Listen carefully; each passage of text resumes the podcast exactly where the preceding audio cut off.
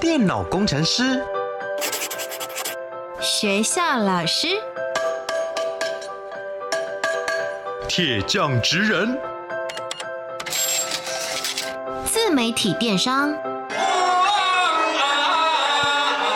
表演艺术家。你的未来想做什么？三百六十五行职场技能，职人带你一窥职场内幕。开箱职人吧，Ladies and gentlemen，各位学弟学妹们，欢迎来到开箱职人吧！我是你们的学姐涂洁。今天节目当中呢，为大家邀请到的是花花学长。Hello，大家好，我是花花。花花学长在做什么样子的职业呢？三个职场关键字，学弟妹们，我们一起来猜猜看。Master 职人 Key Words。首先，第一个职场关键字是很常会穿黑色的衣服。为什么要穿黑色的衣服？就是要有一个背后藏进人的概念。所以不是你的个人喜好。呃，有一点点，但九十趴是需要。所以九十趴在做这个职业的人，嗯、家里打开衣柜会有一堆黑色的服装。对，我觉得它有点像是潜规则，大家的会默认这件事情，嗯，就好像顺理成章。职场如果你在递履历的时候，不会有人特别把它写进去，嗯、但老板会出希望你出现在现场的时候，就是要穿着黑色的衣服。没错。OK，好，这是第一个职场关键字，常常穿着黑色的衣服。那么第二个职场关键字是什么呢？常常被误会认识很多明星。还是这不是误会，真的认识很多。哎、欸，有，但是没有到很熟，不是说每一个。嗯，对，很常会说，哎、欸，你跟那个谁是不是很熟？所以你的工作场合里面会遇到很多明星，应该要这样讲。对，所以可能在你的社群 po 文上面，对，今天跟了 A 明星，明天跟了 B 团体，哎、欸，会会有这样的状态。对，还是会注意一下，因为有些艺人他会比较在意隐私。对对对对，对，OK，好，所以这是第二个，他可能。很常需要跟明星一起工作啊，或互动，或互动。对，那么第三个职场关键字是，朋友都觉得我看起来没在工作。哇，听起来就会让人家很羡慕你的工作，对不对？没错。但因为我自己本身是在做 YouTuber，嗯，所以我也很常，人家都跟我讲，就说哦，好好哦，你就是到处去玩，因为我是做旅游类的。但我最了解是，当别人觉得你在玩的时候，其实表示你的工作是二十四小时 on time。你也是吗？是。所以你的工作也是无时无刻上班打卡，下班打卡，当然是需要的。可是其实它是一个非常长时间，你会不断的需要动脑的。基本上就是随抠随到，随抠随到啊！哎，天哪，那跟锁匠差不多。哎，差不多意思，差不多意思，就是你随时 on 着，因为你不知道什么时候有什么事要处理。好，究竟花花学长在做什么样子的职业呢？学弟妹们猜到了吗？请花花学长来帮我们揭晓。啊，我是一名演唱会企划。好的，所以今天各位学弟妹们，我们就要为大家来开箱的是演唱会企划这个工作。不过我真的还是要帮花花学长打个广告啦。他除了在做幕后的藏镜人之外，其实你也有在幕前。对，我现在是一个乐团的主唱，Viber 气氛人的主唱。是，所以大家其实也是可以听到他的音乐作品的哦。但今天我们要来挖掘的呢，是他的另外一面，幕前幕后都有他的位置，在幕后的他会是什么样子呢？今天我们就一起来为大家开箱解惑。职人百科 menu。好，我是华华，我是 Viber 气氛人主唱，同时也是一位演唱会的企划。那因为我热爱现场音乐演出而投入产业。那企划制作演唱会的过程中，每一个环节啊，都是所有参与人员的艺术性展现。所以对我来说，每一场演出都是独一无二的艺术品。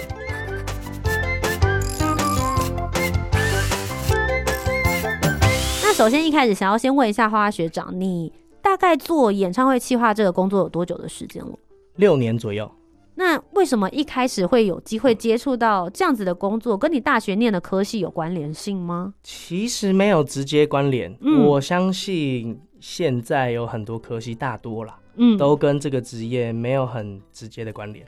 哦，应该是说，可能台湾没有那么多科系是专门在教你怎么做演唱会，嗯、对不对？好像比较少，大家最多就是音乐制作，或者是戏剧，可能会跟舞台有点关联。对，就是你看这些科系，嗯，都跟演唱会其实都有一点点沾到边，有，嗯，对，但他就是没有一个不完全。很直接告诉你说，哎、欸，你今天想要办演唱会，嗯、或是想从事演唱会的工作，就来念什么什么科系，好像没有，对，对台湾没有了。我自己念过最接近的是我大学修的一门课，叫做呃会展经营，OK，events，、okay, 对，就是办活动，办活动，对，嗯、但也仅限于办活动。哎、欸，那我想问你，大学念的是什么科系？我念的是观光休闲事业。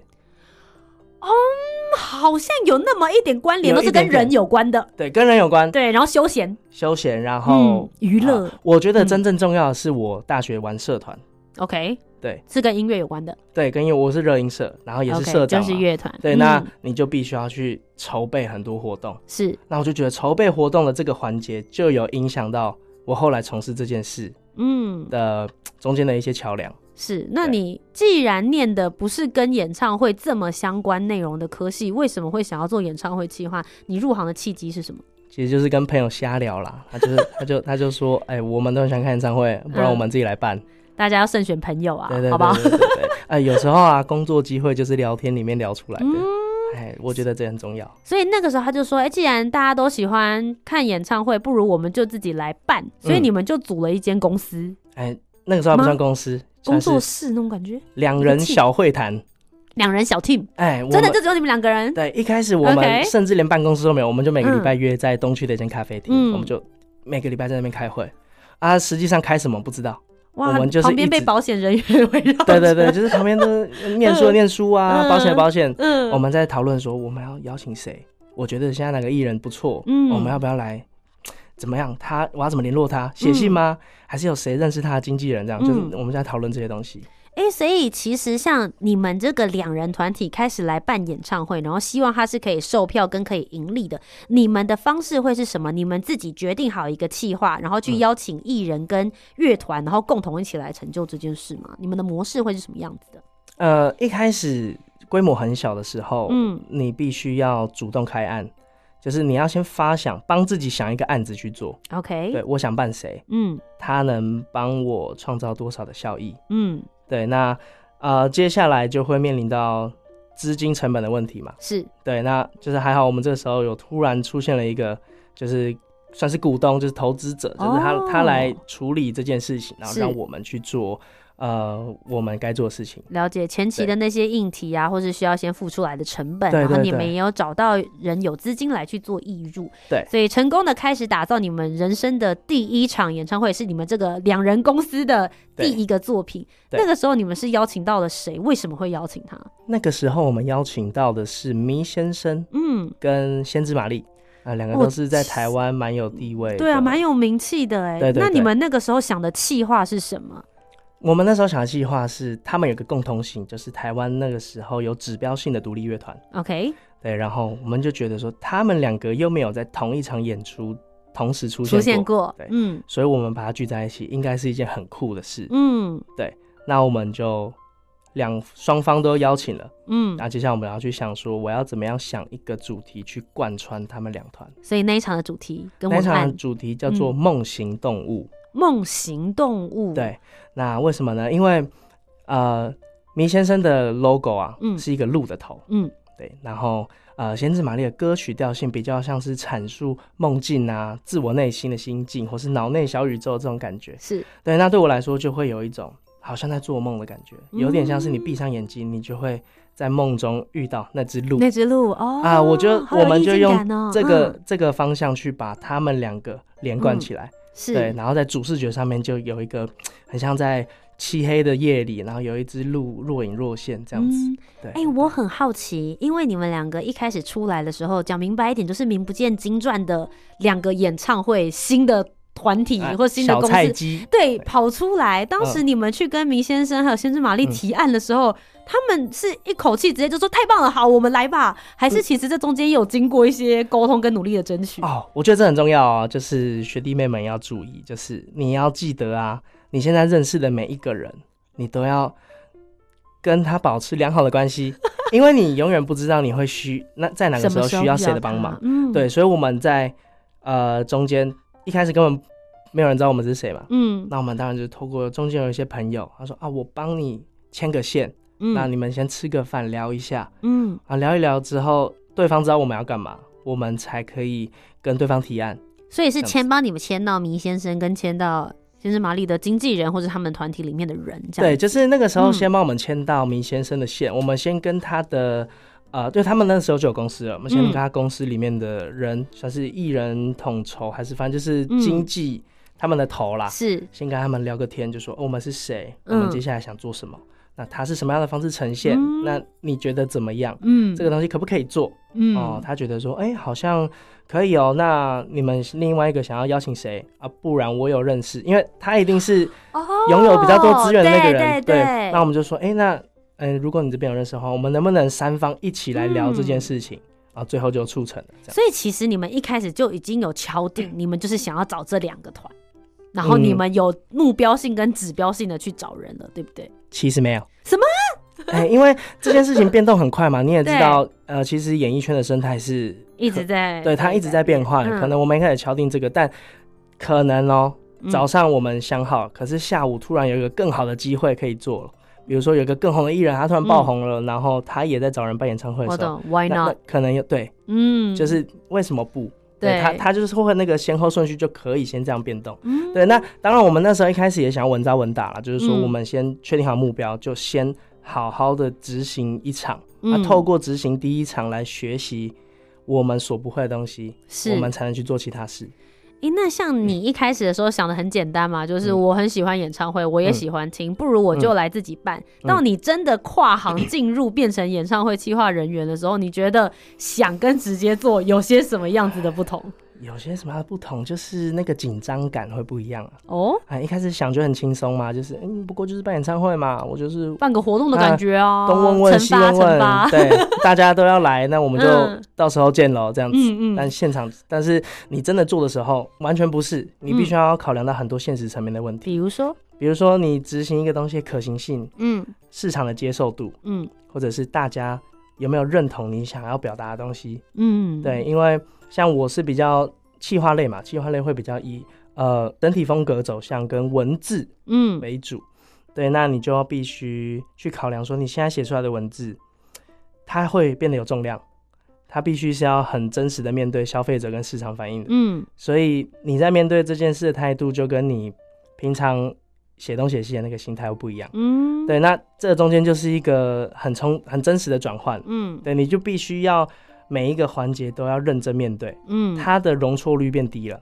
，OK，因为你们都是在打真的一场仗啊，对对对对，他不是纸上谈兵而已了，嗯，就会嗯。它不会像是说你好像发了一个文，然后啊写错字，或者是我改写的不好，编辑一下就没事了，因为嗯你这个东西出去，它可能是他要印海报，他可能已经印了一千张了，OK，没得改了，一个一个贴。对，错了就错了，对，对啊，哎、那其实因为你刚刚有提到说，跟你一起来做的是有另外一个合伙人，嗯就是你们两个人一起做嘛。嗯嗯嗯。你们当初是怎么样子来去做你们的工作分配？我很好奇，为什么你分到的是在做企划跟文案？因为你过去大学的背景学的并不是这方面的东西啊。跟我一起做的人，他有点像我的哥哥。OK，对，对我来说，那个时候我认识他，他因为他年纪比比我大蛮多的，嗯，呃，所以我一直对他有一种他可以教我很多东西的心态。是，对，那呃，我那个时候的想法是这样啊，就是他教给我做的东西，对我来说都是学习。OK，对，因为我都没见过。嗯嗯，那所以在工作分配上会有点像是他去督导我做出正确的事情。，OK，嗯，对，因为他经验比我多嘛，他本来就是在音乐产业工作的人，嗯他原本是在经营录音室的。，OK，所以他的认知一定比我多，也比我嗯深。所以那个时候我是完全信任他，嗯交给我的每一件事，那我就会想要去把它做好。是。那你一开始在入行的时候，有搞砸过什么事吗？搞砸过，呃，没有真，应该说没有真的砸的锅这样砸锅前就先被发现或是阻止修正了。嗯哼，对，因为比如说，呃，因为我们一开始只有两个人在做嘛，嗯所以可能社群的发文都是要我发。对，那我这个人又比较粗心，，OK，所以很多时候可能是哦有错别字啊。嗯标点符号或者是那个排版分段没有做好，嗯那你可能准备要发出去，或是你已经发出去了，啊，就很容易及时被发现这样。嗯啊，我有遇过最尴尬的是文不对题，什么？就是呃，我那个时候要赶着发文，对然后有一张 A 演唱会的海报，嗯。但是我下面附的是 B 演唱会，B 演唱会是嗯。两个合在一起就发出去了。，Oh no，对，然后那个时候发出去就是大家都觉得你也没发现，怎么了？我也没发现，因为我就很赶，我就是想说哦，赶发文就是对，赶发了过一过，对。嗯，哦，但是后来就被发现这件事情，超级尴尬，因为艺人那边也来问说，哎，你们这边是不是有什么问题？嗯，对，然后对，就是一切，这算是我搞砸的蛮重要的一件事。嗯，大家想到的都是在当下来听的时候的那个氛围，嗯然后现场哇，这个不论是气氛很好，还是歌手唱歌很好听，嗯或是台下的人也一起好像宾主尽欢，嗯但实际上是要经过很多非常谨慎的思考，还有很多好好的计划，才能够完成这一件事情。对那是不是可以跟我们分享一下，就是当你们现在开始决定说好，我要来办一场演唱会，嗯从发想。一直到真的执行下来敲定，然后现场执行，到最后你们会不会进行一些大家反馈或者是检讨？完整的一条龙状态的话，你们会做哪些事？呃，从零开始的话，第一件事情我要先锁定我要邀请的艺人，嗯，对，这就是产品锁定。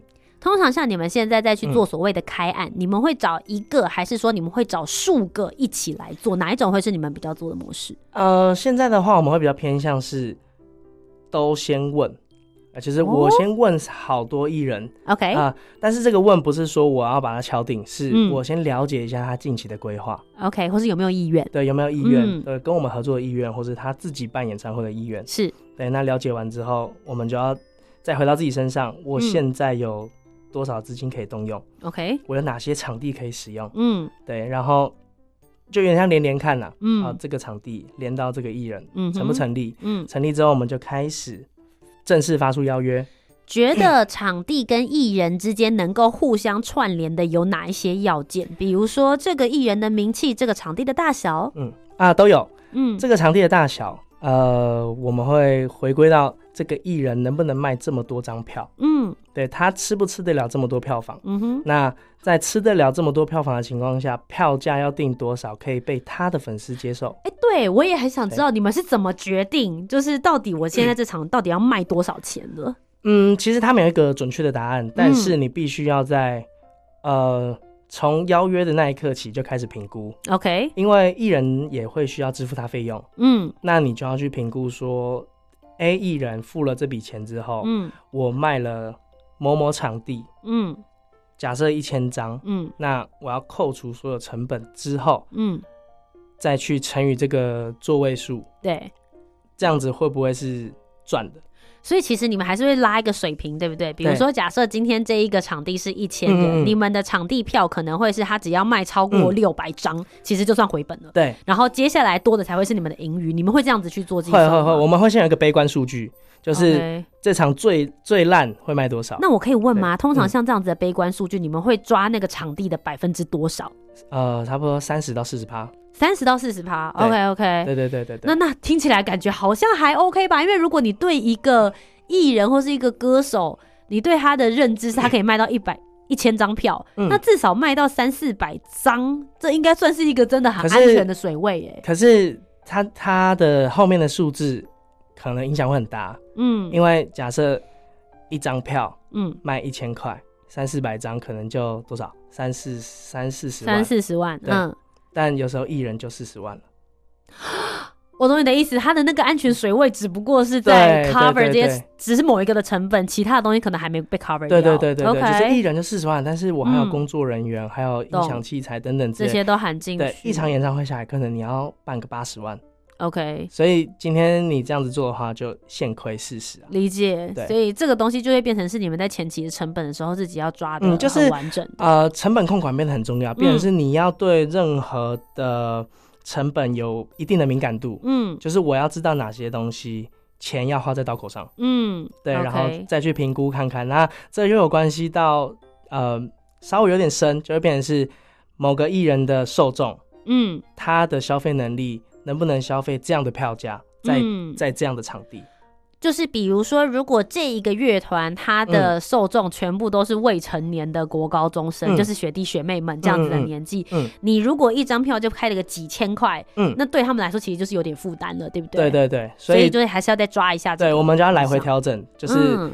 是要降低票价呢，还是更换场地？嗯，对它，它会是有点像是一个互相关系，就是我的场地人数少，嗯票价就要高，嗯票价就要高的情况下，这个艺人你要确定他能卖到这样的票价。是对，那他就是三个环节会是互相影响。是好，所以这些东西哇非常复杂，都考量完数字，好不容易也算好之后，就确定邀约。确定邀约，嗯然后后期的演制讨论，就是节目制作，也嗯艺人要唱什么歌，哇，你要在什么时候唱，包含灯光音响，你要怎么设计？嗯，对，然后就这中间当然有很多无数次的开会，都定案之后就可以到演唱会当天。我很好奇，因为像你刚刚有讲到说，你的第一场演唱会的时候，你们会给一个主题，然后你们会有一些主视觉嗯跟这些文案，这些事情是由演唱会企划你可以全权处理去做决定的，还是说其实还是会受到艺人面那边的影响？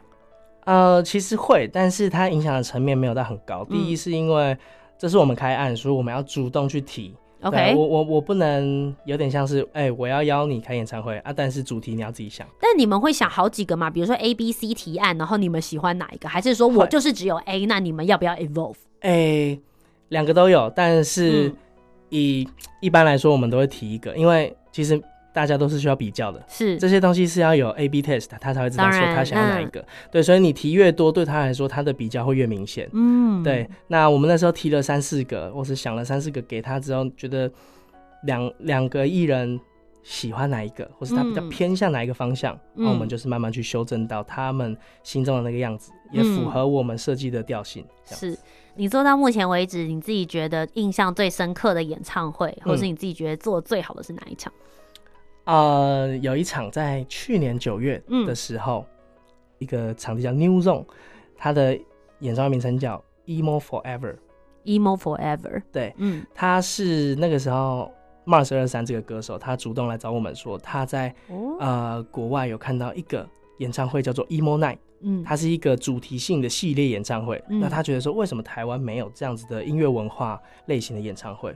他还找我们说，不然我们来做看看。嗯我们把这样的文音乐文化跟演唱会的文这样子的文化带进来台湾。嗯对，所以我们就筹备了这一场。那这一场之所以很好玩，是因为呃，我在这场中间发想的行销啊，跟以往的演唱会很不一样。哦，对，以往演唱会都是比较自式的，就是嗯你该发什么文宣，然后按部就班。对，这一场比较特别是，我在 IG 上面宣传，全部发明音图，嘿，我就发一些很不明所以的东西。所以你的受众是相对来讲比较年轻的喽。对，他的受众，呃，Mars 二三的受众比较年纪比较小，嗯可能都落在十十三到二十岁这个区间。嗯，对，所以那个时候我就想说，哎、如果发这样的东西，对他们来说，他们会很好接受。为什么？因为现在小朋友不太喜欢看太多资讯，他就是需要一张简单的图告诉你说，我接下来要干嘛。嗯，对，所以我那时候就发了超多迷因图啊、呃然后我刚不是说我的上司他比我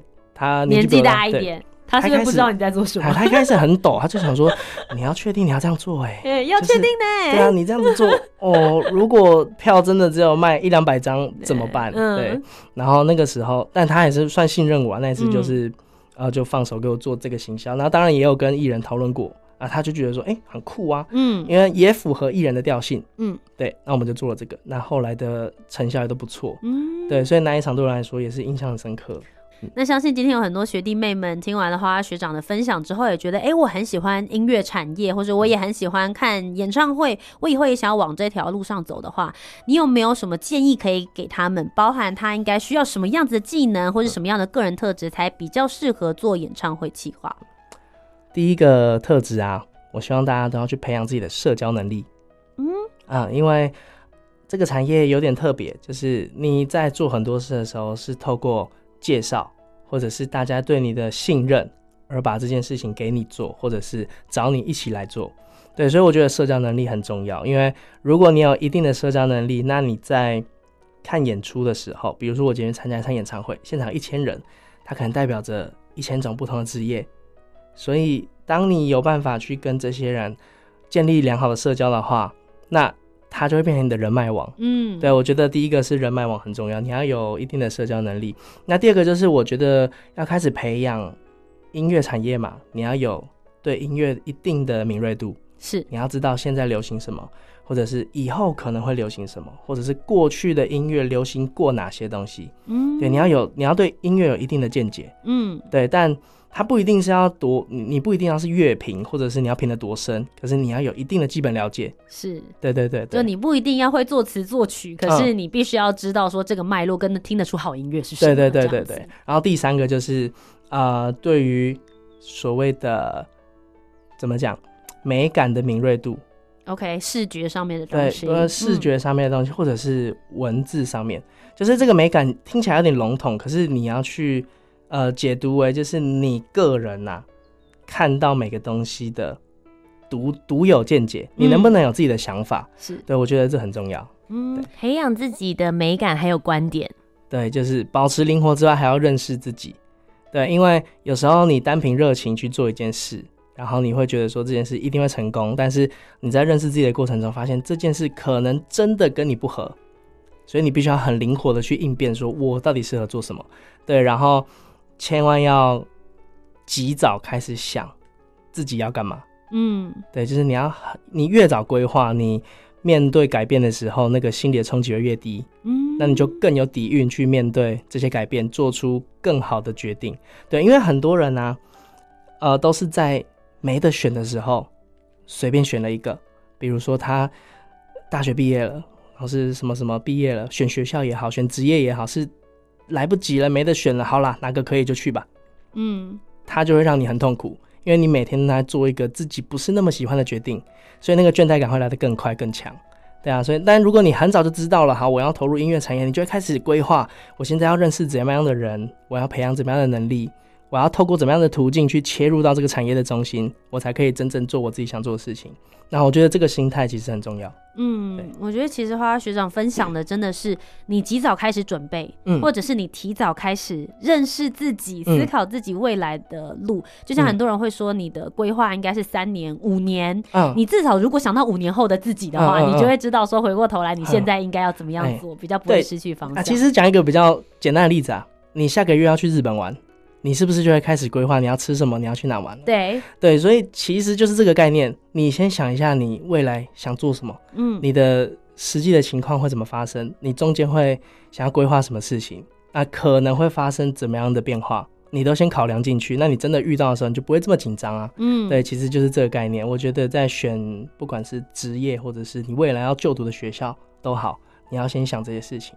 那我想要问一下花花学长，你接下来的目标是什么？你想要往哪里去？我接下来的目标啊，比较有点中二。呃，演唱演唱会制作圈啊，有一个老大哥叫做陈振川川哥。嗯，对，他在一篇专访里面有讲到，因为他大家都知道，台湾的大多金曲奖都是他策划的，是啊，效成效都很好。他有说过一句话，他说：“我不敢说我是最厉害的，但。”我相信没有人比我更懂金曲奖。哇 Wow, 啊！我觉得这句话超帅。Okay, 我希望我未来、嗯、可能在某个时候，我也可以说出类似这样的话。嗯，就是我可以跟别人说，我不是最厉害，但是我是最懂的。在那个领域当中，对，在这个领域当中，比如说演唱会导演好了，嗯，我不敢说我是多厉害的导演，但是我导的演唱会都卖完。就可能是这样子，嗯、对，这是我对我自己的期许。是、啊、能够讲出这样子的话，其实背后是非常多的经验者以及实际的技能，你去累积出来的。嗯嗯，他也没有直接跟你说，我很厉害，我多厉害，我做了什么努力，没有，他就是告诉你说，我现在的成果是这样。嗯，那他有很多经验可以跟你分享。是，对对对，因为因为我觉得哦，职场的过程中，他没有一定的正确答案，他都是要靠你自己去吸收跟累积，最后内化之后。你在每一次每一次的决定中，才会越来越符合自己真实的想法。对啊，我觉得这才是最重要的。认识自己，然后也认识现在目前的职场环境，然后去达到最好的平衡，嗯、不断的去调整，而且去提升。今天非常谢谢花花学长来到开箱职人 BAR 当中，为我们开箱了演唱会企划这样子的一个职业。当然，如果大家想要继续 follow 他在目前前面的表现的话，大家可以在社群哪些地方可以找得到你呢？呃，可以搜寻我们的 IG，就是 Viber Band、嗯、V I B E R B A N D，或是你直接打 Viber 气氛人就会有了。好的，今天再一次非常谢谢花花学长，谢谢你。好，谢谢。那么各位学弟妹们，我们今天就要下课喽。我是你们的学姐涂杰，我们下周节目再见，拜拜，拜拜。